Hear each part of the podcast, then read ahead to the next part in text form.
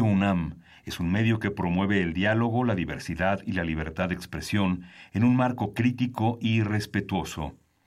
Los comentarios expresados a lo largo de su programación reflejan la opinión de quien los emite, mas no de la radiodifusora. Consultorio Fiscal. María Concepción González de Chicago dice que hace 12 años Radio. presentó suspensión de actividad. Un programa de Radio UNAM Hay una PTU entonces que se determina.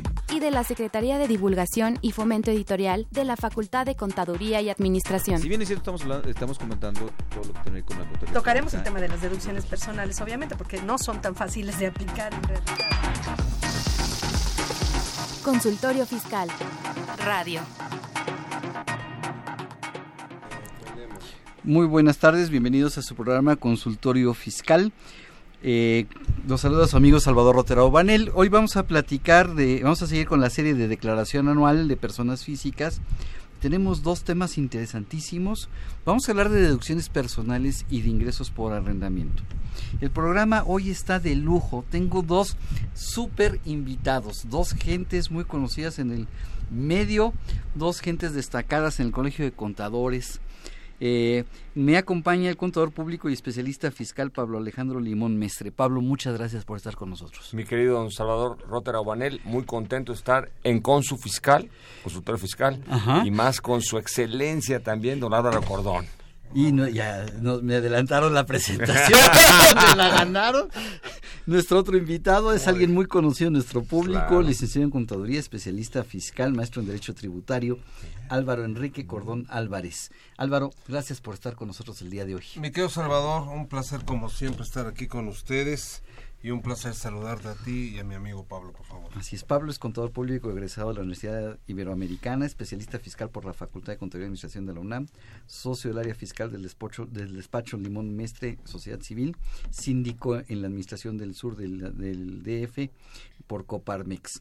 Y Álvaro, pues yo no creo que no necesitas presentación, egresado de la Universidad La Salle, especialista fiscal por la facultad, maestro en Derecho Tributario por el ITAM, catedrático de la Facultad de Contaduría y Administración de la UNAM y del TEC de Monterrey y director del despacho Álvaro Cordón y Asociados y exconductor de este programa. Pues yo creo que lo más importante es amigo de, de ustedes, tuyo Salvador, Gracias. amigo de Pablo. Y bueno, ya 32, 33 años en la universidad dando cátedra, un placer estar aquí. Claro, y fíjate que tengo un- el gusto de decirles a nuestros amigos que el programa de Consultorio Fiscal Radio cumplió 30 años de transmisión en una coproducción de Radio UNAM y la Facultad de Contaduría y Administración. La primera eh, transmisión se realizó el 17 de septiembre de 1987. O por obvias razones no pudimos celebrar la fecha que correspondía, pero el miércoles 2 de mayo del año en curso haremos una transmisión especial de dos horas, de las 12 a las 2 de la tarde, desde el Auditorio Maestro Carlos Pérez del Toro de la Facultad de Contaduría y Administración. Esperemos que nuestros amigos radioescuchas nos, nos eh, eh, asistan, que nos acompañen. Vamos a tener un programa muy interesante, especial. Esperamos contar con su presencia y para ello les pediría de favor que hablen por teléfono y les van a dar un número de clave para que les asignen un lugar en el Auditorio Carlos Pérez del Toro de la Facultad. Fíjate, Val- eh, nos acordamos de nuestro abuelo. Sí, Saludos. saludos. a- saludos a. Oye, y no déjame decirte que es un placer porque tuvimos, en lo cual tú asististe en muchas de las oportunidades, más de seis años llevando la conducción de este programa, trabajando en este programa, enriqueciendo y aprendiendo de lo que fue consultorio fiscal. Y bueno, regresar a esta cabina de grabación, a esta cabina que hoy lo tenemos en vivo, es extraordinario. Gracias a ti Claro. y gracias a la universidad. Gracias, así es, gracias a la universidad. Quiero recordarles a nuestros amigos que es un programa en vivo que nos pueden llamar y hacernos preguntas sobre el tema que vamos a estar desarrollando para que nuestros especialistas les contesten. El teléfono en cabina es el 55 36 89 89 o bien el 01800 50 52 688 y que también nos pueden seguir a través de Twitter en la dirección de arroba con su fiscal. Eh, si te interesa este tema, te invitamos a que escuches la siguiente información. Consultorio Fiscal Radio.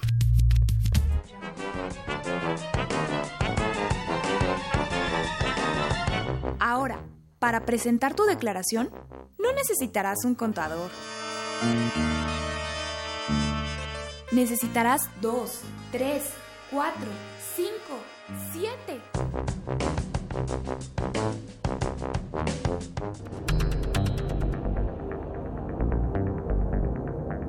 Info Fiscal. 10 de abril. Se publican dos resoluciones por parte de la Comisión Nacional Bancaria y de Valores. La primera modifica las disposiciones de carácter general aplicables a la Bolsa de Valores, la segunda a las casas de bolsa. El Instituto Nacional de Estadística y Geografía, INEGI, informa del Índice Nacional de Precios al Consumidor del mes de abril, que alcanzó 132.436 puntos. El mes anterior llegó a 132.009 puntos, por lo que la variación fue de 0.32%. 11 de abril. La Secretaría de Hacienda y Crédito Público emite oficio para dar a conocer a las entidades sujetas a la inspección y vigilancia que presta la Comisión Nacional Bancaria y de Valores las cuotas anual y mensual que deberán pagar durante el ejercicio fiscal 2018. 12 de abril. La Comisión Nacional Bancaria y de Valores notifica disposiciones de carácter general aplicables al uso del sistema electrónico de autorizaciones para la organización, operación y funcionamiento de entidades. 13 de abril.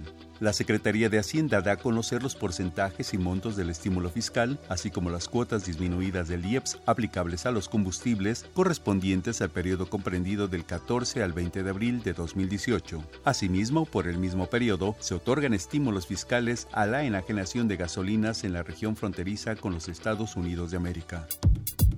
El Servicio de Administración Tributaria SAT comunica el listado de contribuyentes que desvirtuaron la inexistencia de operaciones prevista en el artículo 69b, primer párrafo del Código Fiscal de la Federación. Info Fiscal.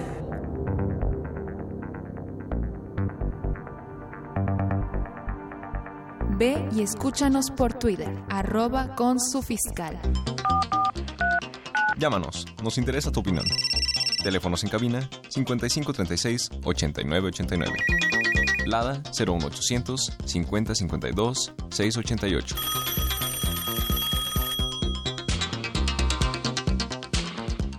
Mi querido Álvaro, fíjate que estábamos haciendo un comentario fuera del aire y este y ya nos llegó una pregunta y la pregunta que llegó tiene que ver con el comentario que hacíamos fuera del aire.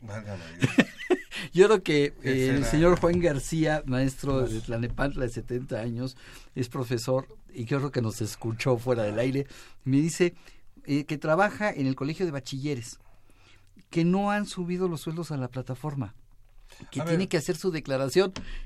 ¿Qué, ¿Qué hace?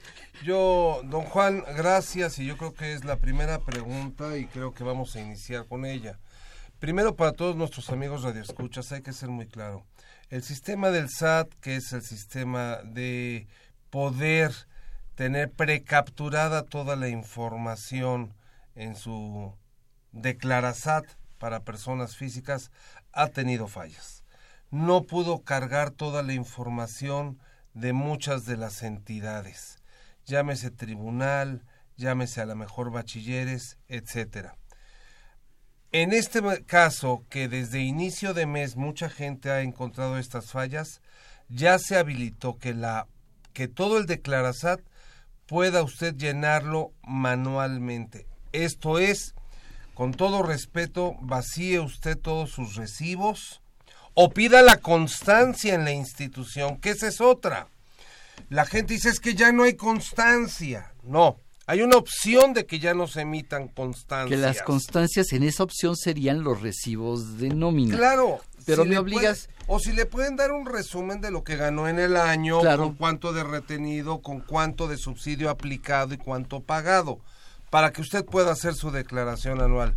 Porque efectivamente el sistema del SAT no tuvo debidamente precargado todos los datos. Esa es la realidad del tema no es culpa de nadie, eh, podrá ser un sistema interno y es un sistema que se alimenta, pero de que funciona manualmente lo puede hacer. Sí se permite, sí se puede hacer ese. Pues yo quisiera agregar que, que sí estoy de acuerdo que no fue cargado adecuadamente, pero también podría agregar que probablemente el pagador no emitió los FDI en tiempo Y entonces, obviamente, el SAT no tiene la información. Que que sería todavía más vergonzoso que una institución, y no digo el nombre, pero donde usted está maestro, imagínese usted que esa institución no hubiese emitido los FDIs en tiempo. Exactamente. O sea, no, no, no, pues sería vergonzoso. Entiendo una pequeña empresa que no supo y lo hace por una institución de bachilleres que pa cientos de maestros. Lo que dice el maestro Pablo es muy cierto. Que a todos nos quede claro, si la persona que tenía que haber emitido los FDIs no los emitió en tiempo, el SAT no los tiene. Es correcto. No los puede cargar. Y lo que sabemos nosotros directamente del SAT es de que el SAT está haciendo un barrido cada martes. Entonces, si ahorita están emitiendo los FDI 2018, eh, con fecha 2018, pero referidos a 2017, esos al próximo martes ya van a estar aparentemente precargados en la, en la eh, declaración de don Juan. ¿De acuerdo? Y, ahí con eso podrá solucionar el problema. Si es que ese es el tema. Así es. Si no, don Juan, regrese usted a hacer, pida su constancia y hágala manualmente. ¿Y si no se la dan, mi querido Álvaro? Que sume sus recibos que recibió cada uno de los meses por cada uno de los conceptos o contrate un contador y que haga su chamba. En una, en una que te hablen, Álvaro. Yo encantado a cualquiera de, la aquí de nuestros invitados, así es. Aquí estamos. Y si no, también está eh, el programa de asistencia fiscal gratuita de la facultad. También. Eh, don Juan le pediría también, si no, este, ¿por qué? Porque no es pecado no saber hacerlo.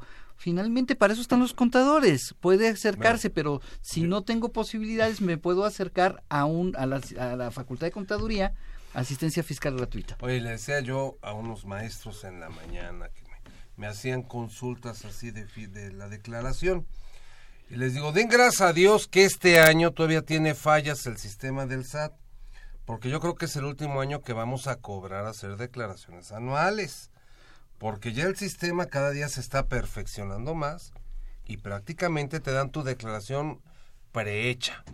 La debemos de revisar, validar y, revisar.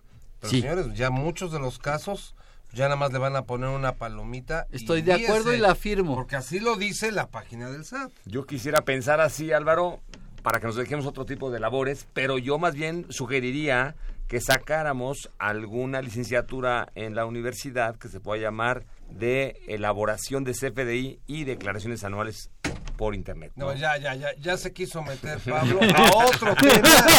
Se está autoinvitando a otra discusión de dos horas. Yo encantado de la vida porque creo que es cierto, caímos a un mundo y que valga la pena decirlo, ¿eh? A nivel mundial, y lo digo abiertamente y claro, a nivel mundial, ni, ni Argentina, ni Chile, ni, ni Israel, nadie tiene el sistema de facturación y de cruce de documentación que tiene México. Claro. Y eso es algo que mucha gente dirá es falso y digan lo que quieran. Es la verdad. Sí, Hoy nos lo está pidiendo Estados Unidos para toda la frontera de Estados Unidos. Es un gran éxito, es un gran caso de éxito, con fallas, como todo. Pero y se irá perfeccionando. Estamos de acuerdo. Se irá perfeccionando. Yo creo que es una cosa que es digna de reconocer pero también es cierto, hay que tener una maestría para poderlo hacer. Es correcto, sería bueno preparar el programa de estudios. Sí, hay que hacerlo, hay que hacerlo, tomo nota y preparamos una discusión al respecto. A ver, a ver si es cierto, a ver si es cierto.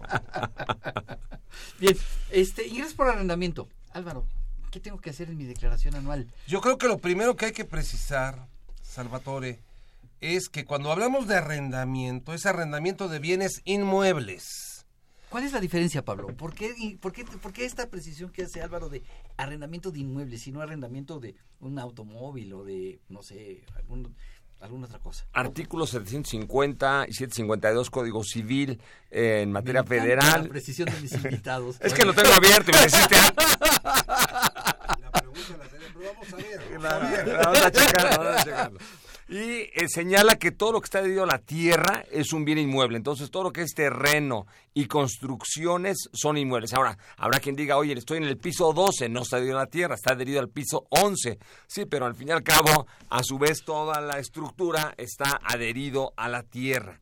¿De acuerdo? Entonces, todos son inmuebles. Quiere decir que si tú rentas computadoras, eres una actividad empresarial. El artículo 75 del Código de Comercio me reputa como acto de comercio ¿Cómo? de la renta. Reputa. Ah, ok. No, no, no, no he dicho ninguna mala palabra. Reputa como acto de comercio la enaje- la- el arrendamiento de bienes muebles. Y entonces ya eh, sería una actividad empresarial. Sí, y, y bueno, ustedes son, de veras, son muy técnicos. Son la muy- ley son muy dice, ident- para cuando hables de arrendamiento, en el capítulo de la ley del impuesto a la renta, título cuarto, dice, se entenderá los bienes inmuebles. Muebles solamente. Punto, no Claro. sean tan técnicos. Claro. O sea, ¿por qué? Porque, y, y qué bueno que lo precisó Pablo, porque de repente hay gente que dice, yo rento bicicletas, que tributo en el título 3. No, eso es una actividad empresarial. Totalmente, Rento claro. computadora, estás en actividad empresarial. Rento televisión, estás en actividad empresarial. No. Cuando hablamos en arrendamiento, por favor, es arrendamiento de bienes inmuebles. Y esto se aplica mucho para la señora, la viejita, el, el ama de casa, el amo de casa, eh, todos aquellos que tienen una bien inmueble propiedad que lo ponen en arrendamiento, ya sea casa, habitación, ya sean oficinas, bodegas, etcétera. Entonces tengo que declarar esos ingresos, tengo que incluir esos ingresos en mi declaración anual El- como, como ingresos por arrendamiento. Y no solamente anual, sino mensualmente tuve que haber hecho mis pagos respectivos del impuesto sobre la renta y en su caso del IVA, si estuviera grabado al IVA.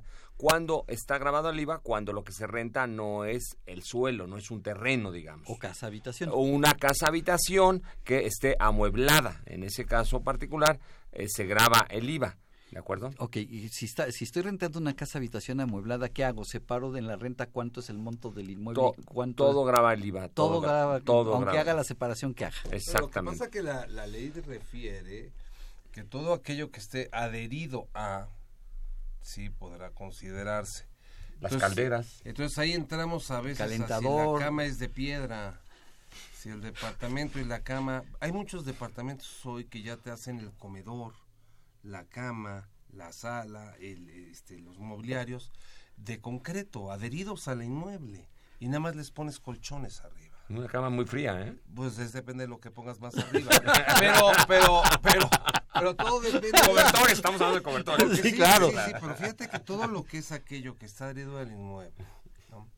Yo creo que es muy importante lo que dijo Pablo, pero más allá, Salvador, hay que decirle a la gente, no porque rentes una pequeña casa habitación, un pequeño departamento, y que rentes dos, tres mil pesos, no lo tienes que declarar. Hay que declararlo. La ley prevé que tenemos que declarar todo lo que manifestemos como arrendamiento. Así es. ¿Te parece si vamos a una pausa y continuamos con tu explicación? Adelante. Consultorio Fiscal Radio. Ya te vi, ¿eh? Te estoy fiscalizando.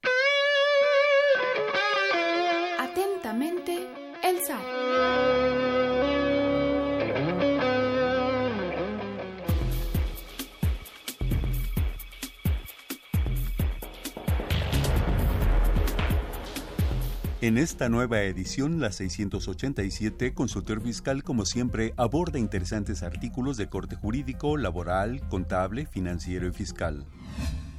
Deyanira Arisbe Gutiérrez Hernández analiza mediante un caso práctico las personas físicas a presentar su declaración anual 2017. Georgina Ivonne Ramírez Esquivel destaca las facilidades administrativas en la presentación de la Declaración Anual de Personas Físicas 2017. María Ascensión Morales Ramírez presenta la reforma laboral y su alcance en la seguridad social. Daniel Reséndiz Barajas comenta la aplicación fiscal del principio internacional de comercio, la nación más favorecida. Estos y otros temas de gran interés se presentan en el número 687 de Consultorio Fiscal. Suscripciones a los teléfonos 5616-1355 y 5616-7755. También a través de la tienda electrónica publishing.fca.unam.mx o en la página electrónica de esta revista, consultoriofiscal.unam.mx.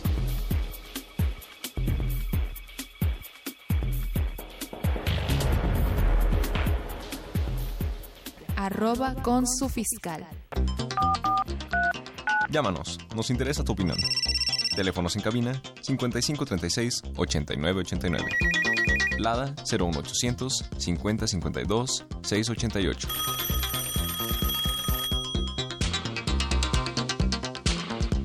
Bien, continuamos. Tenemos varias preguntas de nuestros amigos radioescuchas. Ahorita les, les damos curso, pero Álvaro, comentabas de los de los ingresos por arrendamiento. Bueno, yo lo que te quiero dar a entender es que el- la gente debe de cumplir con la obligación totalmente.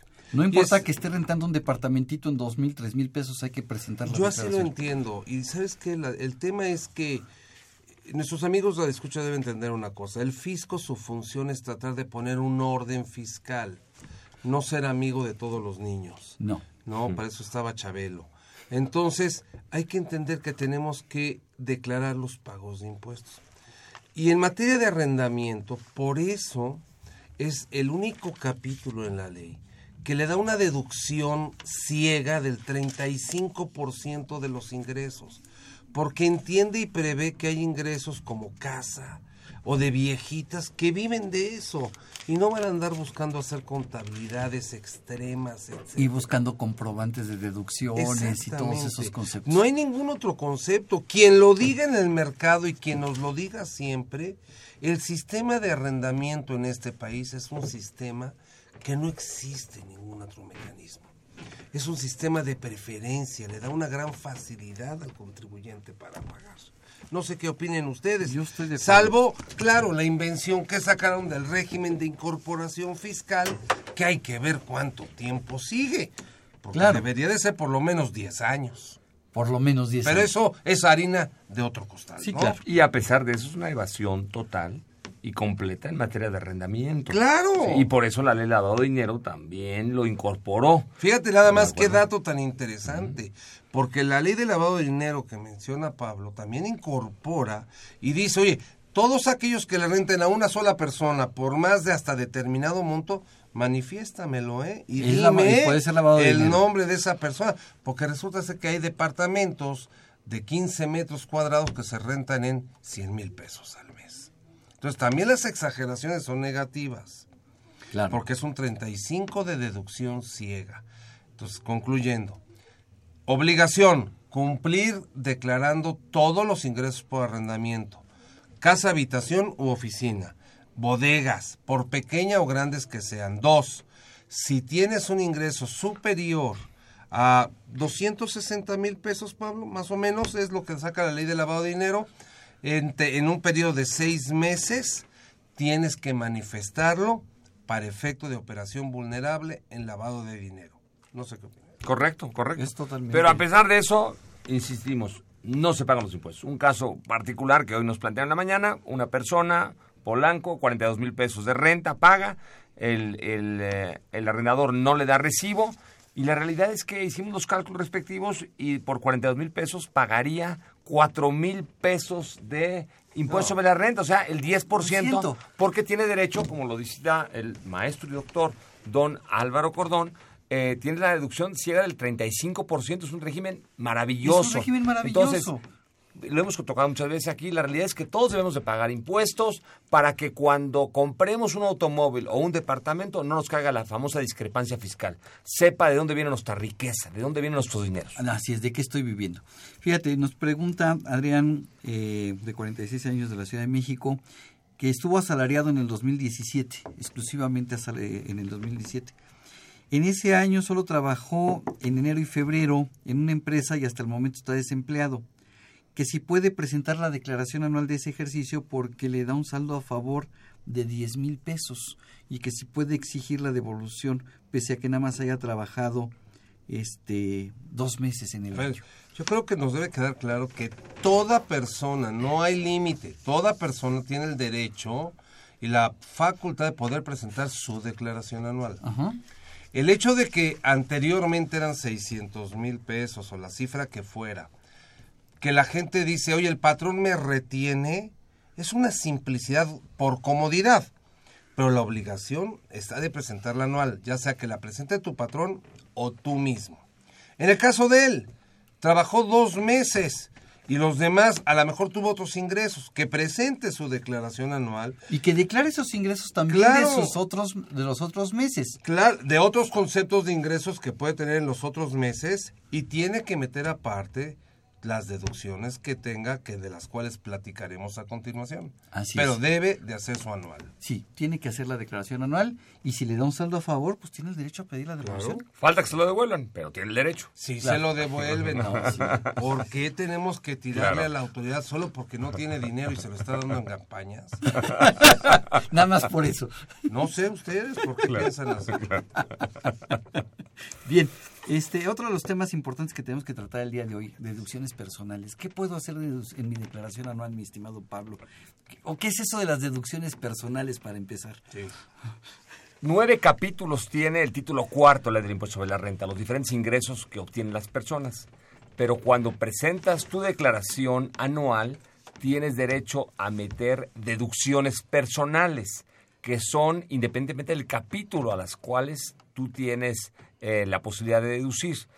Pongo el ejemplo preciso. O sea, los únicos capítulos que puedes meter deducciones son el capítulo de servicios profesionales y actividades empresariales. Los demás, y otorgamiento de uso temporal de bienes. Los demás capítulos, ninguno puedes meter deducciones.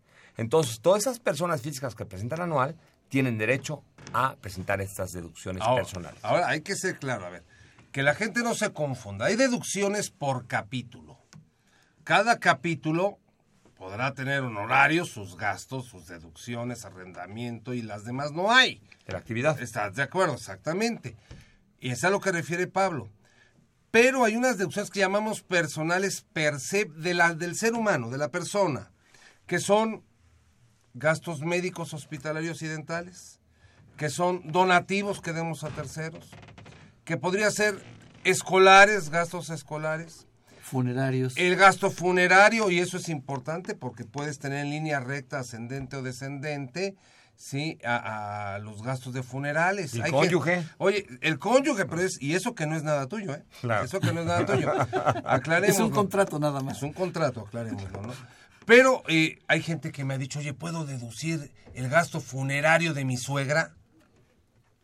Pues técnicamente tu suegra no es nada tuyo. Tendría que ser tu esposa la que lo declare. Pero ahorita si quieren jugamos con eso. Lo que sí es ¿Con la suegra? importante... con- o con el gasto. Ah, funerario. Pero lo que es importante, lo que es importante es que son los gastos de la persona y van en su declaración anual que en este mes tenemos que estar presentando. Efectivamente. Y esas, esas deducciones personales, eh, hay varias, ya comentamos, gastos médicos. ¿Hay algún requisito en particular en estos últimos años que deba yo cumplir para poder hacer esa deducción, mi querido Pablo? El CFDI. El CFDI. El CFDI es muy importante, es como dijimos una, una maestría, una licenciatura y adicionalmente el método de pago. El método de pago hay que cumplir con los requisitos respectivos, pero específicamente en la primera deducción personal, que son los honorarios médicos, hospitalarios, de los de nutrición, nutriólogos, psicólogos, Psicólogo. psicólogos, Se agregó- sin hacer alusión a nadie, Ajá. este, todos esos gastos eh, tienen que haber sido pagados en eh, cheque, transferencia, tarjeta de crédito o de débito. Aunque la Prodecon ya se ha pronunciado y dice, oye, los de efectivo también deben de entrar, ¿no? Yo creo que sí, pero fíjate que me- además lo dijo con mucho. Cuando dijo nutriólogo me volteó a ver. Y cuando dijo psicólogo. A ver, amigos, esos dos datos que mencionó Pablo, eh, muchos los hemos considerado toda la vida, porque estábamos dentro de gastos médicos. La autoridad nos sacó ahora en específico, dando una valía, una... Y qué bueno, porque los psicólogos no son, no son médicos. Claro, exactamente, porque uno decía el psicólogo no, era médico, y entonces entrábamos a una disertación de temas, ¿no? Creo que es muy importante el punto que ha mencionado y que todos esos gastos, mientras tengamos el CFDI, ¿es correcto? Correcto. Tendremos la deducción. Y reitero, el, hay mucha gente de la autoridad que dice, es que lo pagaste en efectivo. Y yo creo que, como dice Pablo, la PRODECON ya se promulgó, creo que el efectivo debe de ser válido. Claro. Ahora, la pregunta es si la aplicación permite hacer la corrección para que podamos tomarlo, ¿verdad? Porque eso sería lo ideal. Pero la ley no ha corregido. Prodecon es un cuate que está muy agradable y dice que nos va a defender, pero solo es como opinión. Pero la, ley, la ley dice que no y el sistema no te permite. Si el comprobante dice Efectivo. no te permite Claro, agregarlo. Claro, claro, claro. ¿Sí? El problema es que a lo mejor el médico, y aquí mi observación sería el médico, yo le pagué con tarjeta, pero por Y puso el CFDI, claro, Y el CFDI le puso efectivo. Y yo sí puedo demostrar que no lo pagué en efectivo. Y entonces la autoridad me dice, no, dice efectivo, ya te molaste. Entonces, ojo a nuestros amigos, por favor, para el 2018, cualquier consulta médica, cualquier consulta de este tipo, cerciórense que el CFDI que les entreguen diga la forma correcta en que les pagaron. Digo, no, no quisiera decir que también ese medio se ha eh, prestado a a veces no expedir los eh, comprobantes respectivos cuando le piden sus servicios, pero también es parte del control que debe tener la autoridad, ¿no? Y yo creo que es absurdo el límite que se le imponen a las personas físicas del el 15% o de 5 UMAS, porque eso genera que algunas personas físicas que tengan muchos gastos médicos que dejen de pedir esos comprobantes y probablemente genere evasión en esos prestadores de servicios. A ver, vamos a si quieres a una pausa y regresando me explicas qué es eso de ese límite que acabas de mencionar, porque sí se está volviendo muy polémico. Consultorio Fiscal Radio.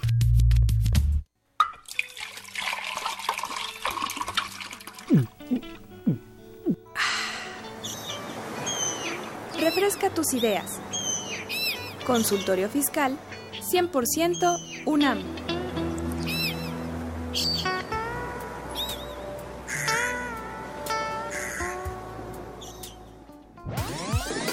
Los invitamos a que nos vean en la radio. Y nos escuchen por televisión. Consultorio Fiscal, radio y televisión. En el 860 de AM y en la barra de Mirador Universitario Coahuila. Abordamos los temas de tu interés como impuestos sobre la renta, Declaraciones, testamentos, pensiones, seguridad social, estímulos fiscales, discrepancia fiscal, régimen de incorporación fiscal, entre otros temas. con destacados especialistas en la materia. Los miércoles por Radio UNAM. Los jueves por y internet. los sábados por TV UNAM. Véanos en la radio. Escúchenos por televisión.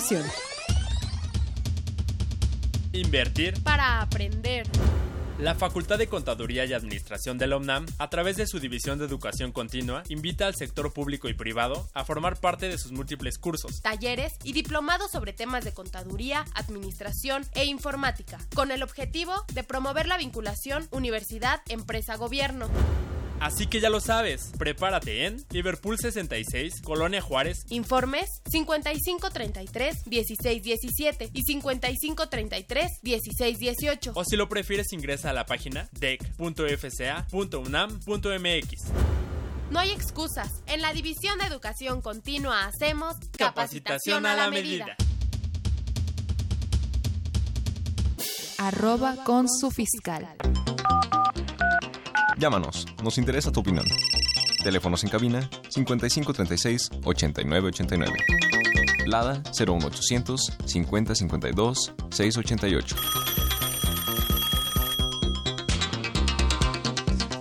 Bien, a ver, Pablo, hablabas de unos límites de, de, de, de, cinco, cinco, no sé qué, y 15, no sé qué. A ver, ¿nos puedes explicar? Las sumas, dile, Las sumas. ¿Las sumas? Las sumas. Umas. Este, lo que pasa es de que eh, anteriormente, hace muchos años, las deducciones personales eran ilimitadas y ahora eh, están acotadas a eh, cinco UMAS, eh, más o menos cada UMA equivale a 31.400 pesos, ajá, o el 15% de los ingresos acumulables. El que sea menor de los dos. Exactamente. sí. Ahora bien, esto no aplica, por ejemplo, para los donativos. No entran en ese No entran en ese límite en donde está eh, limitado al 7% de los ingresos acumulables del año anterior. ¿De acuerdo? Si- salvo que fueran donativos a la federación, que están al 4%. Y ahí toco un tema pequeñito, ¿verdad? Que el SAT no lo ha podido resolver, lo digo con conocimiento de causa, porque algunos donativos que se dan, por ejemplo, la Cruz Roja, y cito un caso público, es- lo están marcando como si fueran a la federación, entidades, y lo limita No. al 4%. Y eso, pues hasta donde no sabemos, no es un organismo público, ¿verdad? Este, es una asociación civil, y por lo cual debería estar al 7%. Entonces, hay muchas situaciones que el aplicativo está eh, limitando más allá de lo que por sí dice la ley. Así ¿no? es. Entonces, pero entonces, ¿qué pasa si eh, eh, toco madera, pero uno de nuestros radioescuchas tuvo una enfermedad grave y tuvo que hacer altos gastos médicos? Este, ¿por qué le tienen que limitar su deducción? Este, si el señor invirtió varios eh, parte de su reserva económica en, en atender su salud. Claro. Completamente absurdo, así está, eh, y solamente cuando caes en los casos del artículo 477 del F del Trabajo y tenga una persona un certificado o constancia de incapacidad eh, total o parcial, eh, podrá ser ilimitado este eh, eh, Gasto médico. gasto médico, en el caso que fuera total, y en el caso que fuera parcial, hasta el 50%. ¿Cuánto sería entonces lo máximo que una persona podría hacer deducible como gastos médicos en un ejercicio? 150 mil pesos aproximadamente. La pregunta, Salvador, es... Salvatore. Salvatore. Salvatore. Sí, es italiano. Salvatore. Eh, mi chavo, ¿tú crees que 150 mil es una cifra alta o es una cifra baja para gastos médicos? Yo creo que es una cifra baja para gastos médicos. Y eso te estoy hablando de, cual- de- de no, de no de hospitales caros. Incluso en un hospital sencillo, en un hospital económico, 150 mil pesos en una atención médica, se van rapidísimo. En una operación Pero de además- gastos te van 70 mil pesos 70,000 tranquilamente. Pero, pero yo estoy de acuerdo, pero a lo que voy es... Y con cuatro Desde hijos. cuando puso esta limitante nuestro viejo amigo Aristóteles y ahora con la UMA, son 150 mil pesos. ¿Te acuerdas que antes eran 90? 150 mil es muchísimo dinero. Muchísimo dinero. ¿Cuánto percibe el promedio de nuestro país de salario? Estoy de acuerdo. Dos, pero- ¿cuánto tiene guardada la familia promedio de este país en el banco o en su casa? ¿Cuánto? Hombre, quisieran tener 150 mil pesos, no Claro, los tenemos. claro. Entonces no me digan que 150 mil pesos en un hospital para el pueblo, para la sociedad, es poca cifra. Me queda claro que para una gente privilegiada con ciertos niveles económicos es poco. Pero si tú lo ves a nivel población, está por arriba del 60% de lo que percibe una población en el año. ¿Sabes cuál es el problema, mi querido Álvaro?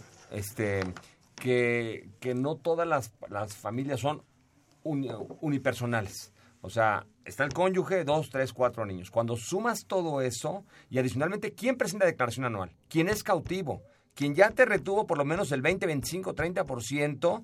Tu patrón. Entonces, estas personas, que es la clase media, que exactamente es la más eh, Castigada. en esto, eh, de alguna manera es fuerte la presión que se le está poniendo cuando existen otros tantos dineros que se están desviando en las épocas que no sé qué dijiste hace rato, este, y que estos no están pagando impuestos, entonces Bueno, hay cuando, que ser justos. cuando vamos a cuestionar La aplicación. una disposición de la ley en virtud de que otros hacen trampas, no hay nada que cuestionar. Muchas o sea, por supuesto que doy la razón hacia la violación contra Claro. la corrupción. Totalmente. Pero son dos temas Pero fíjate que absolutamente esa diferentes limitación- Totalmente de acuerdo, Álvaro. que no van en Esa mesa. limitación de las de las de- de- de- de- de las sumas, esos 150 mil incluyen no nada más mis gastos médicos. También, ¿qué pasa si tengo un crédito hipotecario? Los intereses del crédito hipotecario para mi casa entran en esa También, limitante. también. Pero entonces, si además de estar pagando mi crédito hipotecario, me enfermo y los intereses que pagué de crédito hipotecario en el año fueron 100 mil pesos, pues entonces ya no tengo derecho a enfermarme hasta 50 O se murió, pesos. lamentablemente, No, el cónyuge. a ver, tienes- Para deducción vamos. Sí. Yo no, no quiero ser papista, por favor, que no se entienda. Que no se entienda que protegemos y defendemos a la autoridad. No, lo justo es lo correcto. Por favor, ¿cuánta gente en este país, qué nivel socioeconómico percibe de ingreso de 150 mil pesos? Dije de ingreso, ¿eh? Para abajo.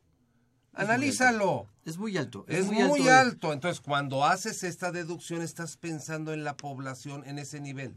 Si hicieras una deducción para el que tiene más alto nivel socioeconómico, pues, hombre, hasta medio millón de pesos o un millón sería poco dinero para los gastos médicos. Claro. Pero entonces, acuérdate, es curioso, somos claros, tasamos con la misma tarifa a todos. crece progresivamente. Tendríamos que cambiar las deducciones a un crecimiento progresivo en función del ingreso. Estoy de acuerdo. Eso existió hace mucho. O incluso Tú estabas chavo, pero existió eso. Incluso en función de la edad. Porque hay personas de 70 o van creciendo de edad, van gastando más. Claro. Claro. Entonces, ahí es, hay autoridad, hay que mandarle una idea, decir, oye, piensa que en la gente de mayor edad su gasto es más alto. Claro. Y tiene que tener más derecho a poderlo deducir y no pagar Es impuestos. correcto. Es ya correcto. levantaste polémica entre nuestros amigos de Radio Escuchas. ¡Qué bueno! Tengo muchísimas preguntas y tengo un comentario que dice, claro que 150 mil es muy poco dinero. Claro. Como ejemplo, lo que declaró Mid en su 7 de 7. Bueno, volvemos al tema. Y si nos vamos a analizar en las declaraciones del otro, de otro señor de pelo blanco, no ha te manifestado ingresos en años. Entonces no puede deducir no, nada. No, no podemos jugar en, en el tema, no, no mezclemos lo que es una disposición de ley con cuestiones electorales.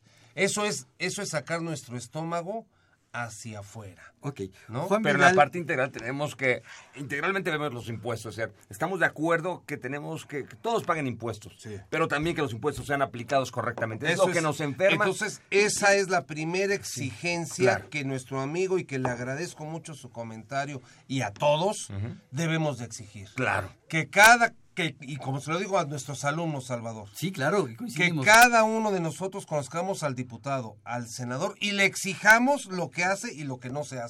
Que no voltee a ver a su partido político, sino a quien realmente representa. Por eso, A- es pero, el pero si, representante del si la única parte en donde nos quejamos de la vida es ahorita en las campañas electorales, dígame cuántas veces ha mandado a quejarse con su diputado o su senador por los fraudes que hacen en su delegación. Claro. Pero no solamente eso, que haya cero corrupción. o eso- sea, que, que quien escucha... Eso debe ser el punto Ahí número está la clave, porque no puedo exigirle Claro. al diputado cuando yo estoy dando las dádivas por me, acá. encantó, me encantó el tema y me encantaron los invitados. Oye, oye, oye, y el tema que menciona Pablo es una realidad porque la gente no lo oyó. Claro. Dijo las dádivas, o sea, la corrupción nace desde dónde. Porque nos quejamos de la corrupción de esos grandes fraudes millonarios que hacen. Pero, hay- Pero, pero la corrupción está muchas veces en el, dentro en de el la policía de la casa. esquina, De la casa. hasta dentro de la casa. Claro. Yo creo que sigamos adelante. Las pensiones del ISTE, nos pregunta Juan Vidal, ¿las pensiones del ISTE causan impuesto? ¿Hasta qué límite estarían exentos? ¿Y qué es lo que está exento en este caso? Está exento 90 veces y más. No, el- 20 son 25, ¿no? 25, la- la- es una pensión. Las 90, las 90 son para el caso de indemnización. Las pensiones creo que no son 15 o 25, Ahorita lo 25 checamos. más. Ahorita lo Pero lo checamos. que, lo que quiero decir es, la ley trae en el artículo 93 Tres. las exenciones en materia de los diferentes conceptos. Y efectivamente, no me recuerdo si es la fracción 2 o 3, la que nos habla de las pensiones. Por favor, por Sí, favor, sí, Pablo. bueno, sí, claro. Ya sé, Sí. la ley. Sí, claro, adelante, adelante. Pro- Prosigue, Sí. prosigue. Y nos va a decir cuánto es el monto exento. Entonces, amigo Radio Escucha, si usted gusta, nada más tiene que referirse a su eh, artículo 93 de la Ley del Impuesto sobre la Renta en su fracción cuarta, Cuarta. donde nos establece que van a ser 15 veces el 15. salario mínimo. 15 UMAS. Eh, 15 en UMAS. este caso, corrigiendo, después de ya dicho la UMA que modifica y sustituye al concepto salario mínimo. Pablo. Es correcto, la unidad de medida de actualización, eh, artículo 93, fracción cuarta, hasta 15 veces salario eh, UMAS eh, del eh, año. Así es. El resto estará grabado. El año pasado serían 75.49 por 30.4 por 12 por 15. Ah, caramba. ¿Y cuánto da eso? 3.1416. Pi. Eh, si tiene una calculadora de favor, si te- No, nada más una digo, calculadora a la mano. Estamos aquí en el programa de radio y no jugando a ver qué sumas y restas. Lorena Ramírez del de la Ciudad de México nos pregunta que si es, ella es una persona asalariada, que en su, su declaración anual puede hacer deducciones personales. Sí, claro. Todos Claro. tenemos derecho a deducciones Todos, personales. claro que sí. El problema es que, eh, fíjate, Las puede. haya pedido. Exactamente, porque si no las tiene, pues no las pidió y adiós. Sí lo puede hacer de aquí en adelante, yo diría. Sí. Así es, Eduardo. Y que vengan Arcos. con el RF expedido, etcétera, ¿no? Porque luego vienen con el RFC genérico y no las tienen eh, identificadas el SAT, ¿no? Así es, tiene que tener, eh, eh, para que sus deducciones personales procedan, tiene que necesita tener un CFDI, Ujú. que el CFDI tenga su RFC, el RFC de la persona que pretende deducir, que diga cómo se pagó y el concepto. Claro. Oye, yo quiero agradecer, Eduardo Acosta, gracias por tu comentario. Y bueno, no lo puedo pasar por una situación clara, pero no eres tú. Creo que hay mucha gente con el estómago de esa forma. Sí, claro. Estoy totalmente de acuerdo. Eh, por, por Twitter nos preguntan si una persona física por sueldos y asimilados a salarios recibió una donación en especie. Nos menciona acciones. ¿Las tendrá que declarar en el capítulo de adquisición de bienes? ¿Y qué documento tendría que demo- eh, que necesita para demostrar que recibió la donación? Bueno, mira, hay muchos temas, no sé qué opinas. ¿Quién le dio la donación? Exactamente. ¿Quién te dona acciones? A ver. Así es. Claro. Pues de seguro es su papá. Ajá. Tú me puedes donar acciones, Salvador. Yo, no te le veré puedo inconveniente, donar. claro. Claro, pero yo no tengo acciones. Ok. Pero si te las pudiese donar, ¿cuánto tienes derecho a tener exento del monto de la donación dada? Claro. Son tres sumas elevadas al año. Al año. Pero si se las doy a mi hijo... Todo. Todo. Todo. Ahora la pregunta es, ¿él sí las tendría que declarar en el ¿Y capítulo tendrías de otro, adquisición otro caso? de bienes? ¿Qué pasa si te lo donó tu patrón? Y son acciones de la empresa en la que trabajas. Está bien. Pero entonces ya caes en otra situación porque ahí no hay exención. Ahí es un ingreso asimilado a salario y tendría que pagar impuesto Habría por que todo. ver si se las dio el patrón por servicios dados o por su trabajo. O por su trabajo. Eso es otra cosa. Pero fíjate, te voy a la respuesta que él dijo. Tengo que declararlas porque él las recibió. Tengo que declararlas como adquisición de bienes. Claro que sí. Claro que sí. El por capítulo supuesto. te establece que todo eso es declarable. Pero adicionalmente, eh, aunque fuera totalmente exento, estás obligado a declararlo cuando exceda de cierto monto que establece la ley del impuesto sobre la renta, ¿no? Eh, porque si no las declaras, entonces puede considerarse que es un ingreso completamente grabado. ¿no? Claro, todas las, los- las exenciones en este caso tienen que informarse en la declaración anual, porque si no, si la autoridad llega después y revisa y me dice, es que era un ingreso exento, van a decir, ¿dónde, dónde lo informaste? Y si no lo informaste, está grabado. La gente no quiere a veces, o sea, no- mira, yo creo que hay que quitarnos de la mente, de ver los enojos. El mundo fiscal, como todo, tenemos que darle cumplimiento, igual que no pasarte un semáforo, igual que cumplir. Tenemos que cumplir con las cosas y hacer que se cumplan. Por lo tanto, cuando vayan al médico, pídanle su recibo, porque es una práctica normal que los doctores dicen, ay, se me acabaron, hoy no tengo recibo. O le voy a ya cobrar más. Pero eso ya no existe, ¿eh? Eso se me acabaron, a ver, permíteme, pero los recibos. Eso lo sabes tú. Sí, por eso, La por eso lo enfermera estoy que haciendo. está ahí haciéndolo te dice eso. A ver, señorita, usted deme mi recibo. Como debe ser. El- la, la mesa está caliente, vamos a una pausa para refrescar esta mesa, porque tengo muchas preguntas igual de acaloradas. Consultorio Fiscal Radio.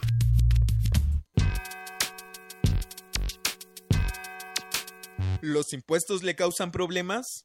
¿Dolor de cabeza? Ay, ¿qué le puedo decir? ¿Problemas de estrés? ¿Malestar estomacal? Ay, ¿No puede dormir? ¿Cuenta ovejas hasta el infinito? Basta de sufrir. Nosotros tenemos la solución. La Facultad de Contaduría y Administración te asesorará en tus obligaciones fiscales, laborales y de seguridad social, tanto de manera personal como vía telefónica. Así es, ya no te preocupes por tu declaración anual. El Departamento de Asesoría Fiscal Gratuita, que se encuentra en la División de Estudios de Posgrado, te ayudarán en lo que necesites. oh, qué bien. ¿Y qué tengo que hacer? Solo tienes que llamar al 5550 7998. Y no solo te atienden de manera personal o telefónica, también contamos con correo electrónico. Sí, escuchaste bien. Correo electrónico. Escribe a consultoriofiscal@fca.unam.mx. Con toda la ayuda que tendrás por parte de asesoría fiscal gratuita, tus malestares se irán al Arroba con su fiscal. Llámanos, nos interesa tu opinión. Teléfonos en cabina 5536 8989. Lada 01800 5052 688.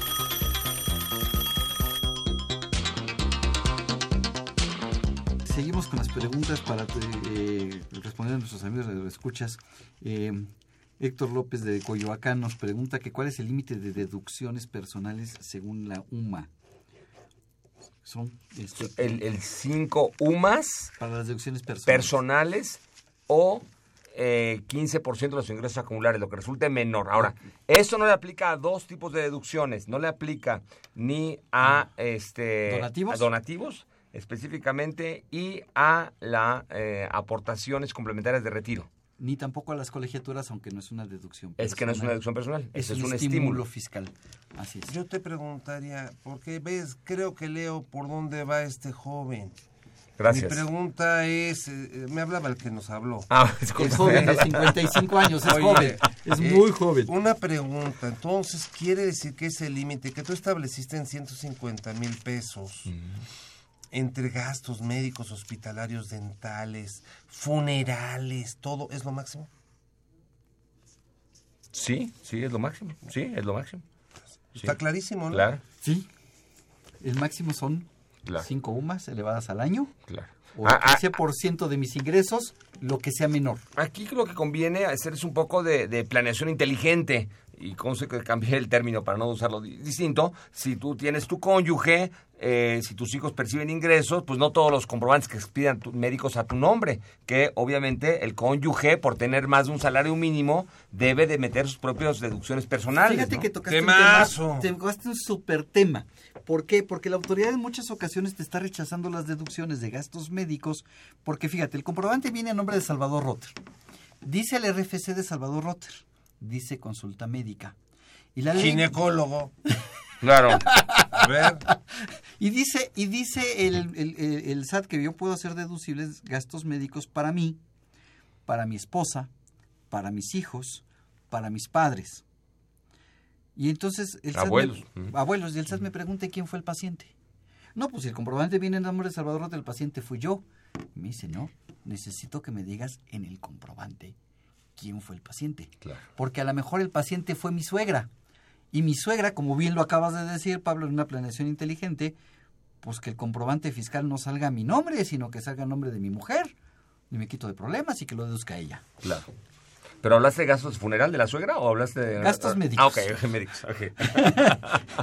No, El eso los haría deducibles. El gasto de funeral es el único gasto que realmente se debe permitir con la suegra. Claro, Sí, claro. pero Ese- mira, y con gusto. Yo, yo creo que, yo creo que, y quiero mucho a mi querida suegra. ¿eh? Oye, yo creo que hay un tema que hay que ser claro. Y lo que dijiste, cuando nuestra cónyuge, esposa o concubina eh, tenga ingresos, tenemos que aprender a separar. Y hablo desde el gasto médico, desde el seguro de gasto médico, desde el seguro de vida, desde el gasto de funeral, etcétera. Porque, vuelvo al tema, yo solo puedo decir lo de mi esposa, cónyuge o concubina, mi línea recta ascendente o descendente, pero ella también puede. Sí, pero además la ley hace una especificación. Siempre y cuando puedo hacer deducibles los gastos de esas personas, siempre y cuando ellos no obtengan ingresos iguales o superiores Ya lo estás dando un, muy a una UMA, ¿no? A correcto. una UMA elevada al año. Correcto. Entonces, si mi esposa obtuvo ingresos superiores a una UMA, sus gastos médicos no son deducibles ya para mí o mis hijos. Claro. Claro. Cosa que no sucede, por ejemplo, en el seguro de gastos médicos. Aquí el seguro sí puede venir completamente a tu nombre y ve- tener toda la familia Telerín y tú deducir los gastos de toda la familia Pequerín, Telerín. Así es. Nos pregunta Alejandro Colín, que es un asalariado y tiene que presentar su declaración que recibió préstamos, cinco préstamos de 15 mil pesos cada uno a través de una transferencia bancaria. Que si los tiene que declarar forzosamente, tiene entendido que es obligación a partir de 600 mil y a él le prestaron nada más 75. Es correcto, no es necesario que lo, lo informe. a- a- No es obligatorio. No es obligatorio, lo puedes poner, sí. Y, y- y con esto sí quisiera complementar la pregunta de hace rato. El, el monto para, de- para informar los donativos es cuando superan los 600 mil pesos, ¿no? Así es, Pero- donativos o préstamos. Caen en Exactamente. el mismo supuesto. Exactamente. Y, y- y premios, si más no me equivoco. Y premios. A Exactamente. ver, ¿y si tienes los tres? Si eh, cada uno en lo Mm. individual o en su conjunto Ah, superan el importe, Entonces no es cada uno 600. no. Entre los tres pueden ser 600. Entre los 3,600, ¿no? Ahora bien, eh, no quisiera pensar que eres un prestado de servicio independiente y entonces tus clientes te pagan por donativo. Eso no puede ser. Eso estaría grabado. Eso ya estarías violando la ley. Claro, estamos de acuerdo. Así es. Eh, nos pregunta Antonio Álvarez, dice que su suegro quiere vender una casa, pues mejor que se la regale, ¿no? No, déjalo que termine. y quiere saber cuánto está exento de impuestos a la renta si va a vender esa casa y los felicita, que el programa está muy ameno. Mira, el que pueda vender una casa está muy bien. Va a tener una exención que era creo que hasta 30 mil UDIs. Eh, Este, ahorita lo checamos. ahorita lo checamos. El tema es, si la va a vender de entrada, quiero decirle que es depende mucho cuenta cuál es el monto de la operación. ¿Y para qué la ocupó antes? Porque si la ocupó para vivir, Es que si en donde que él vivía, ahí en esa casa habitación. Sí, pero a lo mejor es una casa habitación que estaba que estaba dando en arrendamiento y estaba declarando los ingresos de arrendamiento de esa propiedad. Ay, ve, condenado. Que, que mente tan torcida, ¿eh? Sí, sí, Es ya me está preocupando Claro. Y, y más en época electoral, ¿eh? Y, y- y- Pero, en y- fin. y todavía se lo dijo al hijo que te la regale primero. Claro. Al- al- al- al- no es al hijo, yerno. al yerno. Dado caso, señor, regálesela a la hija. Claro. No. 750 mil UDIs es el monto que está exento. Pero eso es exento en el valor de venta. 700 mil UDIs, sí, correcto. El valor de venta. Así es. Y que haya sido la casa que el señor habitaba. Por eso, pero lo que dice Pablo es muy importante. Si la UDI la tienes a 5 pesos, multiplícala por el número de UDIs que están exentas. Y te millones y medio. 3 millones y medio. Esto significa que una casa por debajo de ese monto no pagaría impuesto. Pero si está por arriba ya paga impuesto. Claro. Y entonces es muy importante. Por el excedente. Por el excedente. Pero antes se decía, es que mi casa le estoy vendiendo y no paga impuestos. Ya no existe eso. Existe esta, esta, esta exención.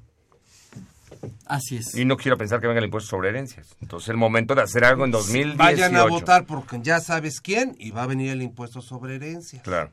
Así Pero eh, pues, cada quien su vida. Cada quien su vida, así es. Luis Antonio dice que tiene pendiente, y no decimos apellido para que no se metan broncas, tiene pendiente su declaración de 2016.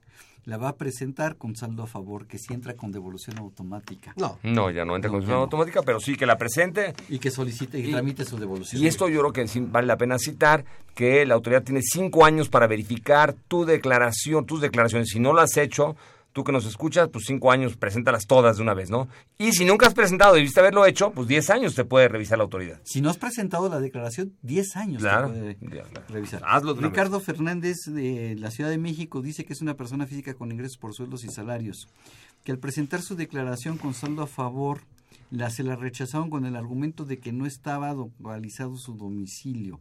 Y ahora la autoridad le pide regularizar su domicilio fiscal, que sigue siendo el mismo que si puede presentar una declaración complementaria y anexar los FDIs de nómina, que, que qué es lo que debe de hacer. Ah, bueno, primero, antes que nada, no va a poder hacer nada en tanto no arregle su situación fiscal del domicilio y esté ubicado. Y una vez que esté debidamente ubicado, controlado, etcétera, que presente todo y pida las Revoluciones, para eso tiene que acudir a la oficina del SAT a solicitar una verificación de domicilio. Así es, señor. Y le hacen una verificación de domicilio, van a llegar y preguntar que si el señor ahí es su domicilio y entonces podrá presentar su declaración. eh, Va a pasar algunos días, lo van a reactivar y entonces podrá presentar sus declaraciones Así es, y generar duda. sus saldos. Y ahorita hay mucha gente en el SAT. ¿eh? Muchísima gente, pero se, pero ponen guardias bueno. y ponen gente adicional para poder atender a todo mundo. Es correcto. Así es. Eh, ¿Algún comentario final, Álvaro? de- Pues yo creo que, mira, lo más importante para mí es que todos nuestros amigos radioescuchas estamos en el mes de declarar eh, no solo el amor, sino de declarar eh, eh, los impuestos. Creo que todos y cada uno debemos de cumplir con esta obligación en tiempo y forma y presentar toda la información. Esto nos va a dar una tranquilidad porque el SAT hoy ya tiene facultades de bloquearnos cuentas bancarias o cancelarnos créditos hipotecarios, tarjetas de crédito, etcétera, si, caemos en incumplimientos fiscales. Entonces, el SAT ya rebasó, ya no solo es Hacienda, ya es el que decide en su momento si tú cumpliste, si se te puede o no otorgar un crédito. Yo los invito a que cumplan para que no tengan estos problemas. Pablo.